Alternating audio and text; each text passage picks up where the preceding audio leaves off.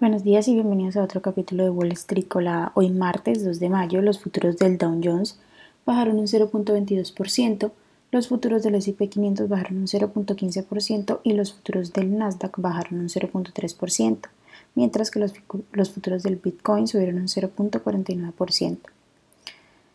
Hoy comienza la reunión de la FOM de dos días y eh, se espera que el, Consejo, de, el Consejo de la Política Monetaria eh, suba la tasa de referencia en 25 puntos, esa es la estimación general, lo que supondría la décima subida de las tasas de interés desde el año pasado. En las noticias de hoy, bueno, Pfizer, que cotiza con ticker PFE, superó las expectativas incluso teniendo en cuenta la disminución de las ventas de las vacunas de COVID-19. La compañía también dijo que espera que los ingresos suban para todo el resto del año. Presentó un EPS de 1.23 sobre ingresos de 18.28 mil millones versus los 16.59 mil esperados. Las acciones subieron un 1% en el primer.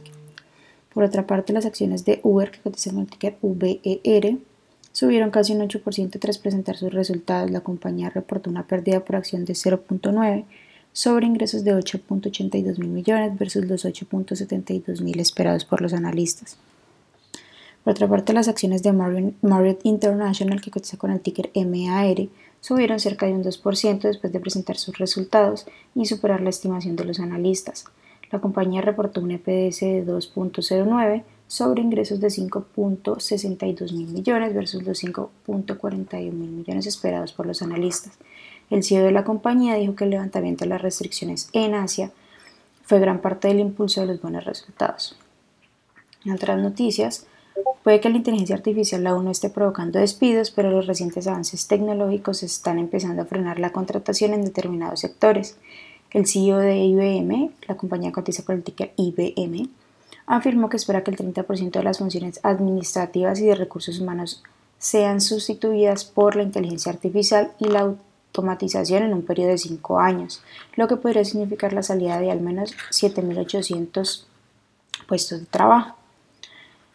Por otra parte, las acciones de Coinbase, que cotiza con el ticker COIN, bajaron un 1% en el pre-market después, de que después de que Citigroup la rebajara, citando las amenazas regulatorias que podrían afectar a la compañía. La firma también señaló una posible acción legal por parte de la SEC sobre el aviso de Wells en marzo como otro viento en contra.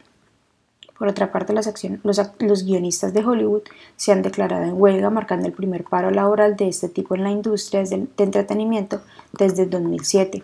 Los, miembros de Writers Wild of America tendrán podido trabajar en producciones en huelga y no podrán vender ni prestar sus guiones, lo que supone una amenaza de pérdida de producción de miles de millones de dólares para este sector. Las acciones que tenemos hoy con predicción bullish son Our Loop, que cotiza con el ticker HOUR y ha subido más de un 213%. También WAFU Education, que cotiza con el ticker WAFU y ha subido más de un 94%.